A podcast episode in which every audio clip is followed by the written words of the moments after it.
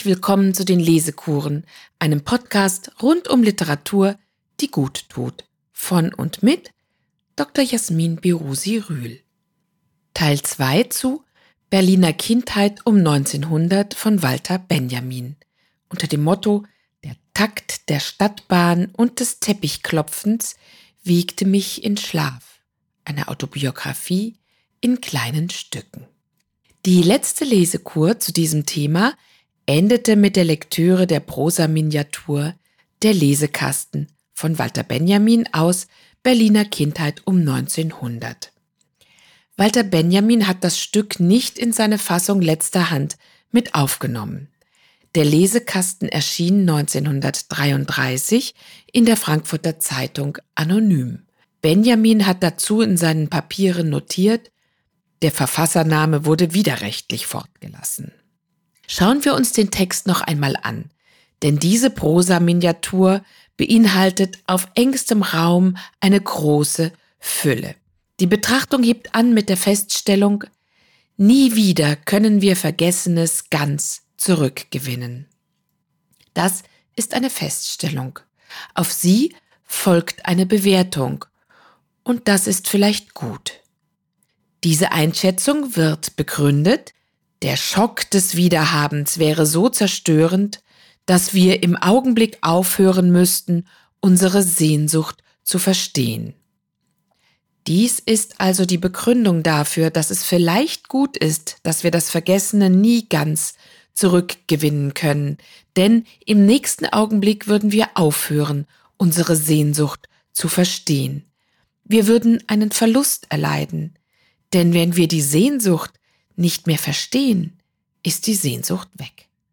So aber, weil wir das Vergessene nie erlangen können, verstehen wir sie, die Sehnsucht, und wir verstehen sie umso besser, je versunkener das Vergessene in uns liegt.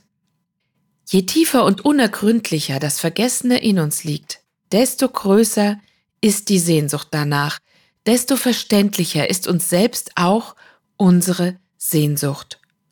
Und nun dreht der Gedanke eine Wolte in Zeit und Raum und das klingt so, wie das verlorene Wort, das eben noch auf unseren Lippen lag, die Zunge zu demosthenischer Beflügelung lösen würde, so scheint uns das Vergessene schwer vom ganzen gelebten Leben, das es uns verspricht.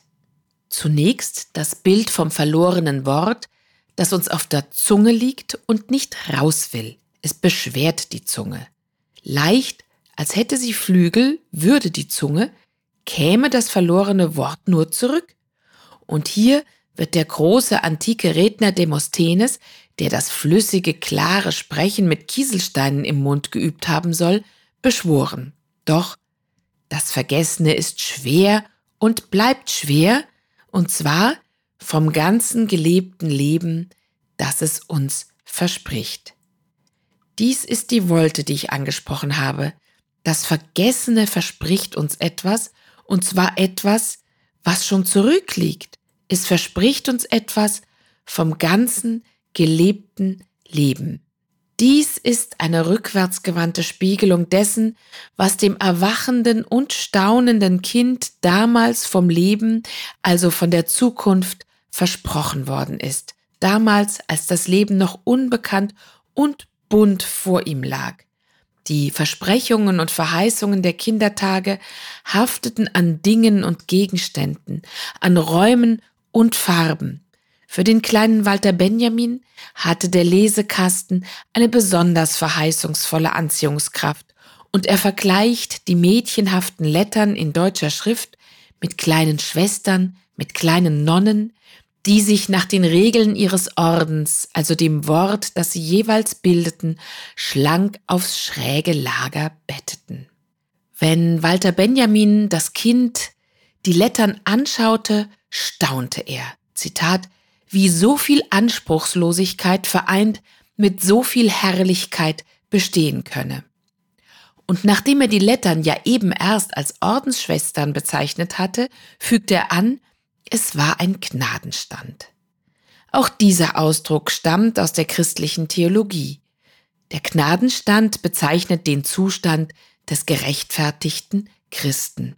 Der Mensch wird durch die Güte Gottes auch als Sünder noch geliebt. Gott ermöglicht ihm in seiner Gnade den Rückweg zur Seligkeit und hat dies durch die Herabkunft Christi kundgetan. Dieser Gnadenstand, der dem Kind in der Betrachtung der geschwungenen Buchstaben erscheint, ist die Verheißung des Lebens, die ein fantasiebegabtes, behütetes, geborgenes Kind spüren kann. Folgender Satz aber schließt sich an. Es war ein Gnadenstand, und meine Rechte, die sich gehorsam um ihn mühte, fand ihn nicht. Ich glaube nicht, dass es eine Überinterpretation ist, diesen Satz auch im übertragenen Sinne zu verstehen. Faktisch ist es dem Kind offenbar nicht gelungen, das mit den Lettern vorgelegte Wort auf dem Papier mit dem Stift oder der Feder so schön nachzuziehen. Im übertragenen Sinne versuchte der Erzähler diesem Bild nachzueifern, doch es wollte ihm nicht gelingen. Er gelangte nicht in diesen Gnadenstand des Lebens. Und so kommt er zu dem Schluss, die Sehnsucht, die er, der Lesekasten, mir erweckt, beweist, wie sehr er eins mit meiner Kindheit gewesen ist.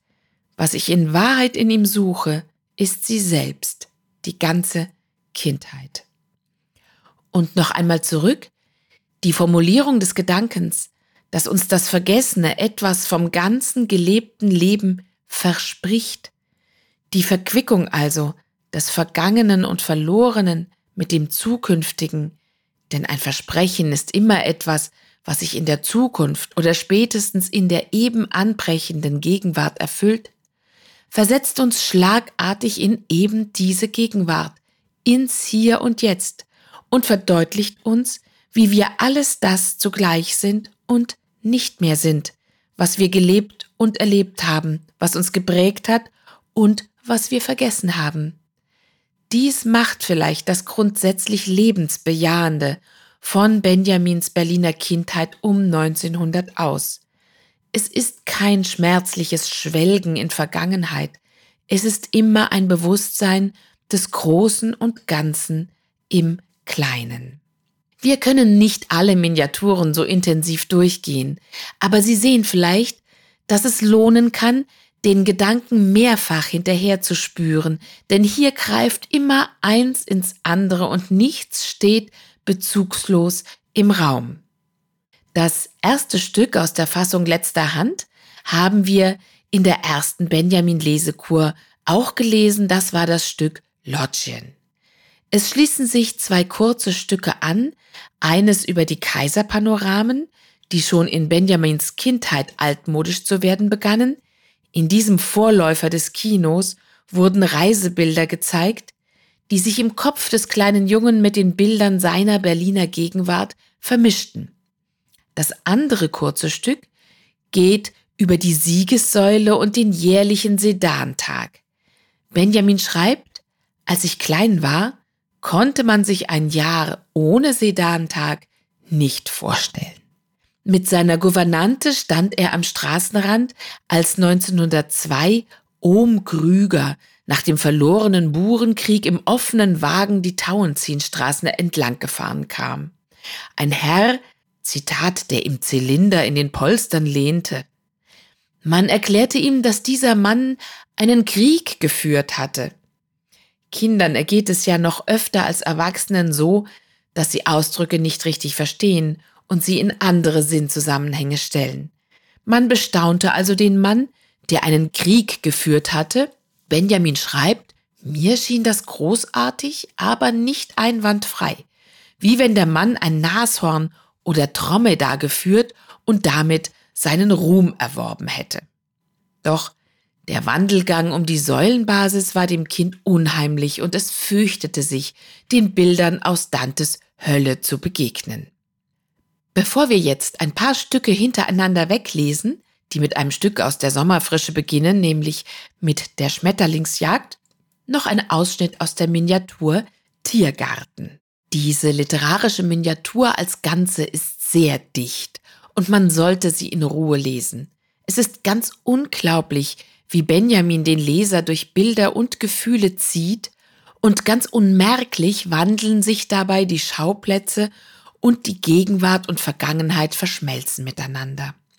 Ich wähle jetzt nur einen Abschnitt, der uns unversehens von den feuchten Pfaden des Tiergartens vorbei an den Gartenvillen mit ihren kleinen Treppen und Säulen getragenen Vorhallen und mit ihren Treppenhäusern in ein ganz bestimmtes Treppenhaus führt.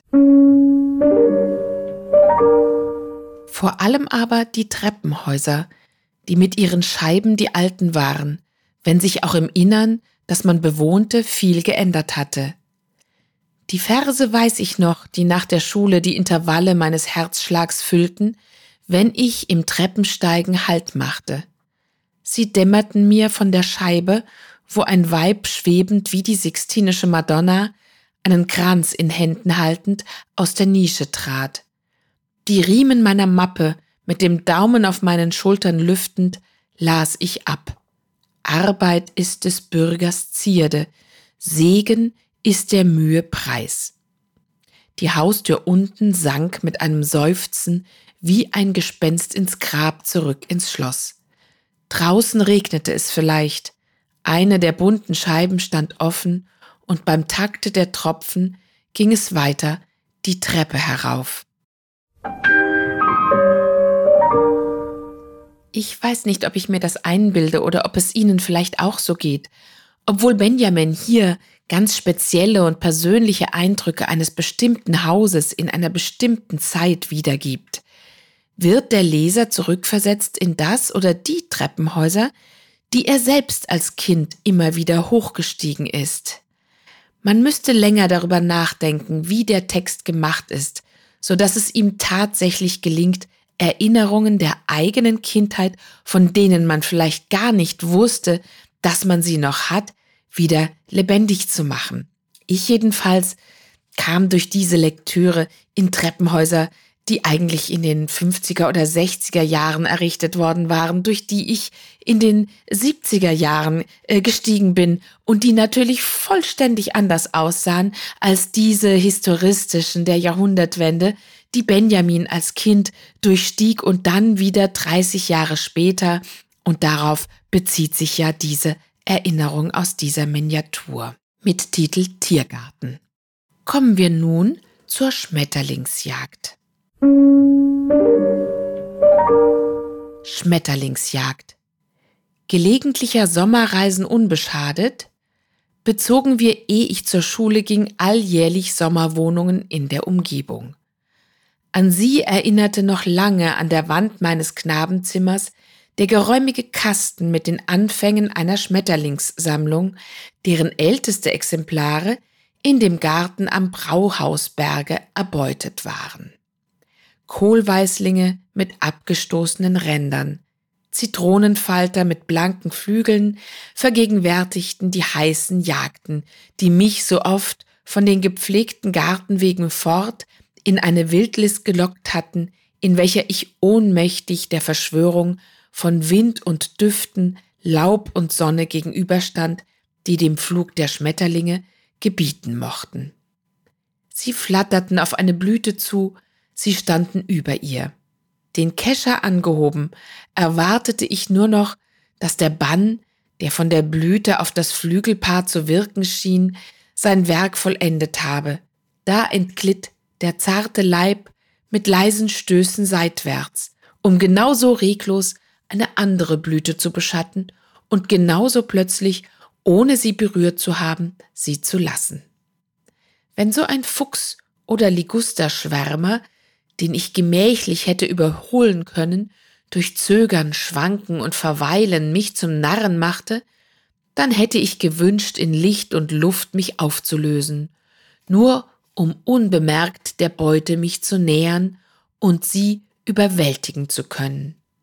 Und so weit ging der Wunsch mir in Erfüllung, dass jedes Schwingen oder Wiegen der Flügel, in die ich vergafft war, mich selbst anwehte oder überrieselte. Es begann die alte Jägersatzung zwischen uns zu herrschen. Je mehr ich selbst in allen Fiebern mich dem Tier anschmiegte, je falterhafter ich im Innern wurde, desto mehr nahm dieser Schmetterling in Tun und Lassen die Farbe menschlicher Entschließung an, und endlich war es, als ob sein Fang der Preis sei, um den einzig ich meines Menschendaseins wieder habhaft werden könne. Doch wenn es dann vollbracht war, wurde es ein mühevoller Weg, bis ich vom Schauplatz meines Jagdglücks an das Lager vorgedrungen war, wo Äther, Watte, Nadeln mit bunten Köpfen und Pinzetten in der Botanisierungstrommel zum Vorschein kamen. Und wie lag das Revier in meinem Rücken? Gräser waren geknickt, Blumen zertreten worden. Der Jagende selber hatte als Dreingabe den eigenen Körper seinem Kescher nachgeworfen. Und über so viel Zerstörung, Plumpheit und Gewalt hielt zitternd und dennoch voller Anmut sich in einer Falte des Netzes der erschrockene Schmetterling. Auf diesem mühevollen Wege ging der Geist des Todgeweihten in den Jäger ein. Die fremde Sprache, in welcher dieser Falter und die Blüten vor seinen Augen sich verständigt hatten, nun hatte er einige Gesetze ihr abgewonnen. Seine Mordlust war geringer, seine Zuversicht um so viel größer geworden. Die Luft, in der sich dieser Falter damals wiegte, ist heute ganz durchdrängt von einem Wort, das seit Jahrzehnten nie mehr mir zu Ohren noch über meine Lippen gekommen ist. Es hat das Unergründliche bewahrt, womit die Namen der Kindheit dem Erwachsenen entgegentreten. Langes verschwiegen worden sein hat sie verklärt, so zittert durch die schmetterlingserfüllte Luft das Wort Brauhausberg.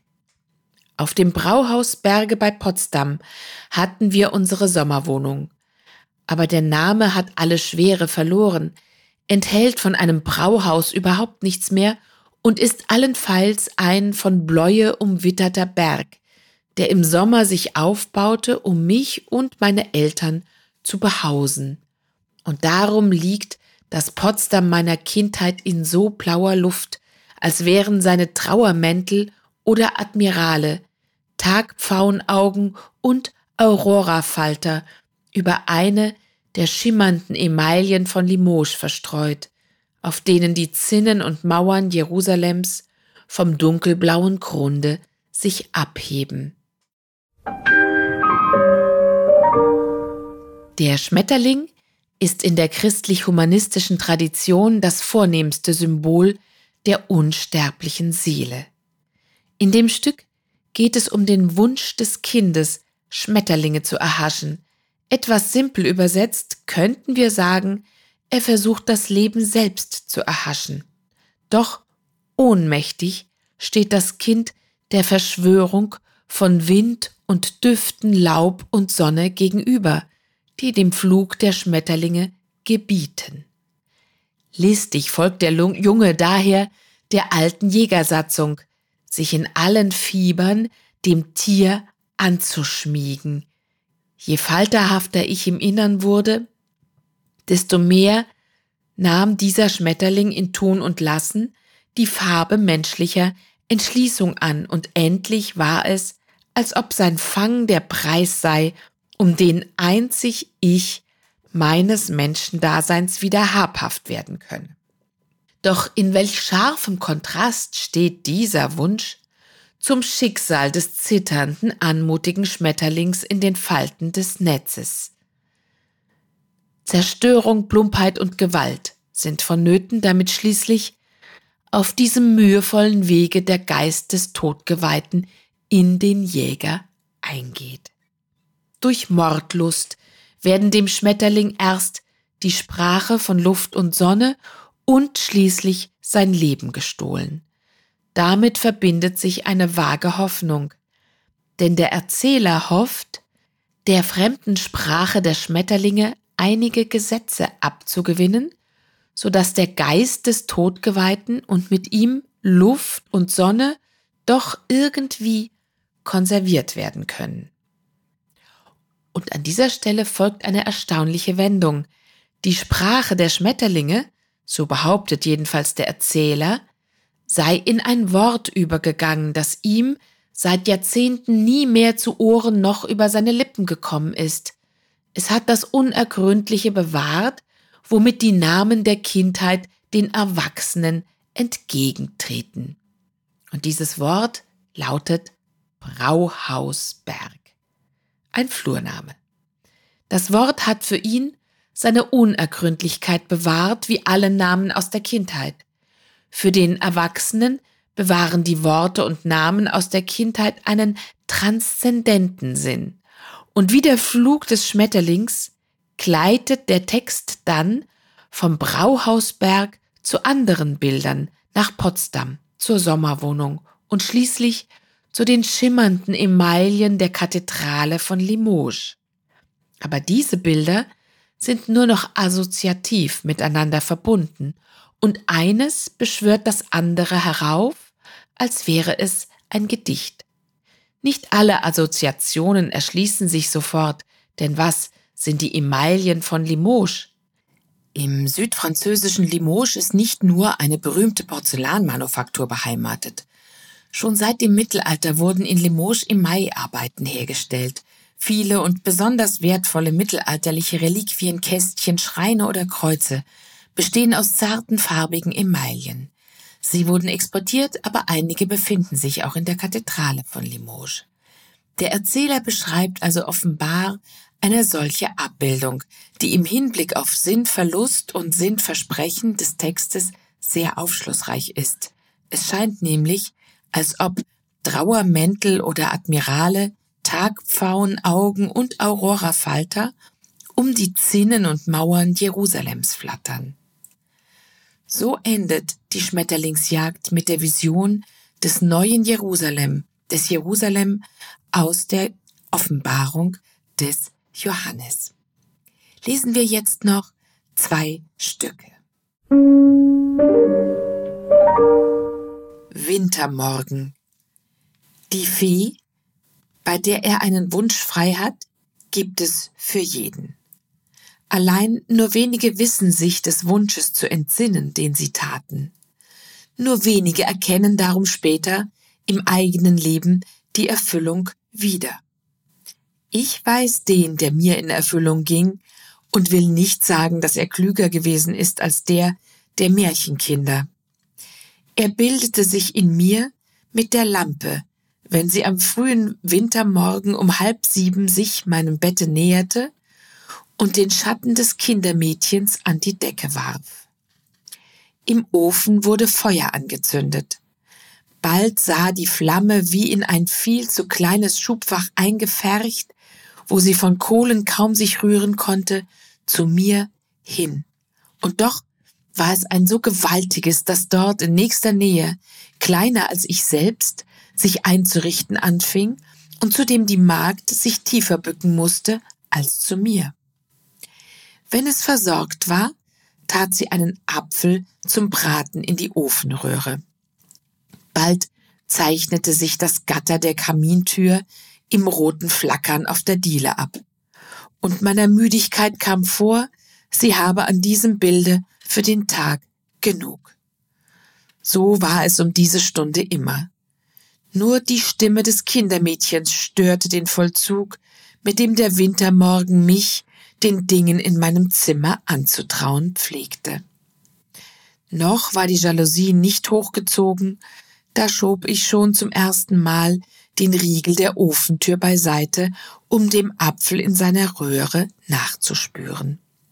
Manchmal hatte er sein Aroma noch kaum verändert, und dann geduldete ich mich, bis ich den schaumigen Duft zu wittern glaubte, der aus einer tieferen und verschwiegeneren Zelle des Wintertages kam, als selbst der Duft des Baums am Weihnachtsabend. Da lag die dunkle, warme Frucht, der Apfel, der sich vertraut und doch verändert, wie ein guter Bekannter, der verreist war, bei mir einfand. Es war die Reise durch das dunkle Land der Ofenhitze, der er die Aromen von allen Dingen abgewonnen hatte, welche der Tag mir in Bereitschaft hielt. Und darum war es auch nicht sonderbar, dass immer, wenn ich an seinen blanken Wangen meine Hände wärmte, ein Zögern mich beschlich, ihn anzubeißen. Ich spürte, dass die flüchtige Kunde, die er in seinem Dufte brachte, allzu leicht mir auf dem Wege über meine Zunge entkommen könne. Jene Kunde, die mich manchmal so beherzte, dass sie mich noch auf dem Marsch zur Schule tröstete. Dort angelangt kam freilich bei Berührung mit meiner Bank die ganze Müdigkeit, die erst verflogen schien, verzehnfacht wieder. Und mit ihr jener Wunsch, ausschlafen zu können. Ich habe ihn wohl tausendmal getan, und später ging er wirklich in Erfüllung. Doch lange dauerte es, bis ich sie darin erkannte, dass noch jedes Mal die Hoffnung, die ich auf Stellung und ein sicheres Brot gehegt hatte, umsonst gewesen war. Da sind wir nun also plötzlich aus der bratapfelduftenden Kindheit mit der Fee, die uns einen Wunsch erfüllt, in die Gegenwart geraten, in der Walter Benjamin feststellt, dass sich ihm sein damaliger Wunsch, ausschlafen zu dürfen, nur deshalb erfüllt hat, weil er keine Anstellung finden konnte. Und nun kommen wir zu dem Stück Steglitzer Ecke Gentina. Das ist eine bewegende Hommage an eine alte Tante. Steglitzer Ecke Gentina.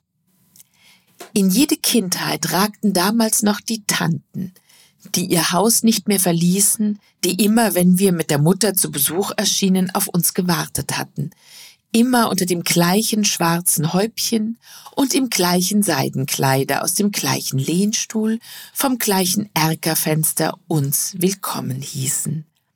Wie Feen, die ein ganzes Tal durchwirken, ohne noch jeder rein hinabzusteigen, durchwalteten sie ganze Straßenzüge, ohne jemals in ihnen zu erscheinen. Zu diesen Wesen zählte Tante Lehmann. Ihr guter norddeutscher Name bürgte für ihr Recht, ein Menschenalter lang den Erker zu behaupten, unter dem die Steglitzer und die Gentiner Straße mündet. Die Ecke zählt zu denen, die der Wandel der letzten 30 Jahre kaum berührte.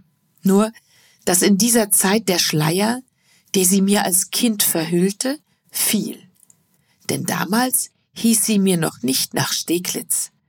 Der Vogel Stieglitz schenkte ihr den Namen. Und hauste nicht die Tante wie ein Vogel, der reden konnte, in ihrem Bauer?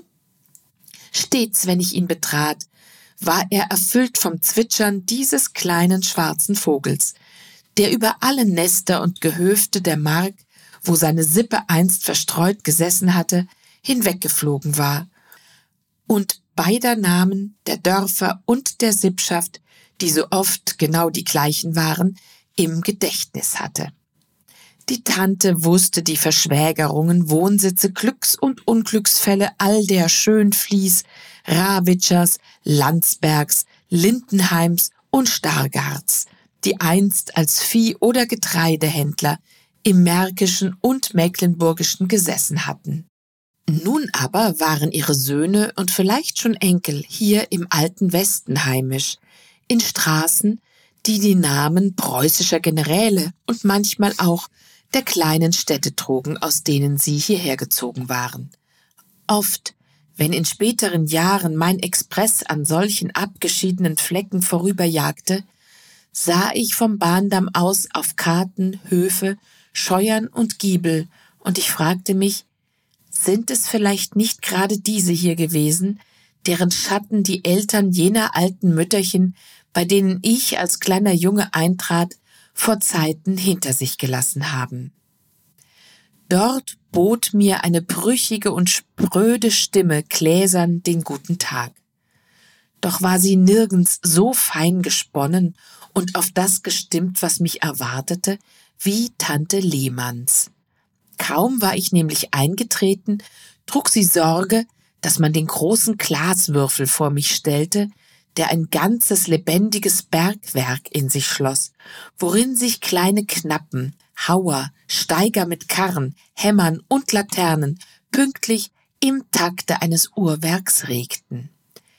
Dies Spielzeug, wenn man es so nennen darf, entstammte einer Zeit, die auch dem Kind des reichen Bürgerhauses noch den Blick auf Arbeitsplätze und Maschinen gönnte. Und unter ihnen allen war das Bergwerk von jeher ausgezeichnet, weil es nicht nur die Schätze wies, die harte Arbeit ihm entwand, sondern auch jenen Silberblick aus seinen Adern, an den das Biedermeier mit Jean-Paul, Novalis, Tieg und Werner sich verloren hatte. Doppelt verwahrt war diese Erkerwohnung, wie es für Räume sich gehörte, die so Kostbares in sich zu bergen hatten. Gleich nach dem Haustor fand sich links im Flur die dunkle Tür zur Wohnung mit der Schelle. Wenn sie sich vor mir auftat, führte, steil und atemraubend, eine Stiege aufwärts, wie ich es später nur noch in Bauernhäusern gefunden habe. Im Schein des trüben Gaslichts, das von oben kam, stand eine alte Dienerin, in deren Schutz ich gleich darauf die zweite Schwelle, die zur Diele dieser düstern Wohnung führte, überschritt. Ich hätte sie mir aber ohne eine von diesen Alten gar nicht denken können. Weil sie mit ihrer Herrschaft einen Schatz, wenn auch verschwiegene Erinnerungen teilten, verstanden sie sich nicht allein aufs Wort, sondern vermochten sie vor jedem Fremden mit allem Anstand zu vertreten. Vor keinem leichter als vor mir, auf den sie sich oft besser verstanden als die Herrschaft. Und dafür hatte ich dann wieder Blicke der Bewunderung für sie. Sie waren meist massiver als die Gebieterinnen, und es kam vor, dass der Salon da drinnen, trotz Bergwerk und Schokolade, mir nicht so viel zu sagen hatte wie das Vestibül, in dem die alte Stütze, wenn ich kam, mir das Mäntelchen wie eine Last abnahm und, wenn ich ging, die Mütze, als wenn sie mich segnen wollte, mir in die Stirn drückte. Soweit für heute die Lektüre aus Walter Benjamins Kindheit um 1900. Das kleine, so fein gesponnene Werk hat mich nicht losgelassen. Ich überlege, ob es noch eine weitere Doppelfolge dazu geben sollte. Die würde ich dann an die 13 dranhängen. Dort erfahren Sie dann etwas über die Besonderheit der Edition der Berliner Kindheit und wir befassen uns mit dem ungewöhnlich späten Bekanntwerden und dann sehr starken Nachwirken Walter Benjamins. Besonders aber werden wir weiterlesen und einigen durch Benjamins Schilderungen unsterblichen Personen begegnen, wie der vielgereisten Großmutter Schönfließ im Blumeshof 12, wo auch Weihnachten gefeiert wurde. Wir werden dann also dem Weihnachtsengel begegnen und ganz zum Schluss dem bucklichten Männchlein aus dem Kindermärchen. Ich freue mich, dass Sie bis hierher dieser Lesekur gelauscht haben und vielleicht auch schon andere Folgen angehört haben. Wenn Ihnen die Lesekuren gefallen, dann folgen Sie meinem Podcast doch auf Spotify, iTunes, Amazon Music und überall sonst, wo es Podcasts gibt. Und vor allem empfehlen Sie diese Lesekuren gerne weiter.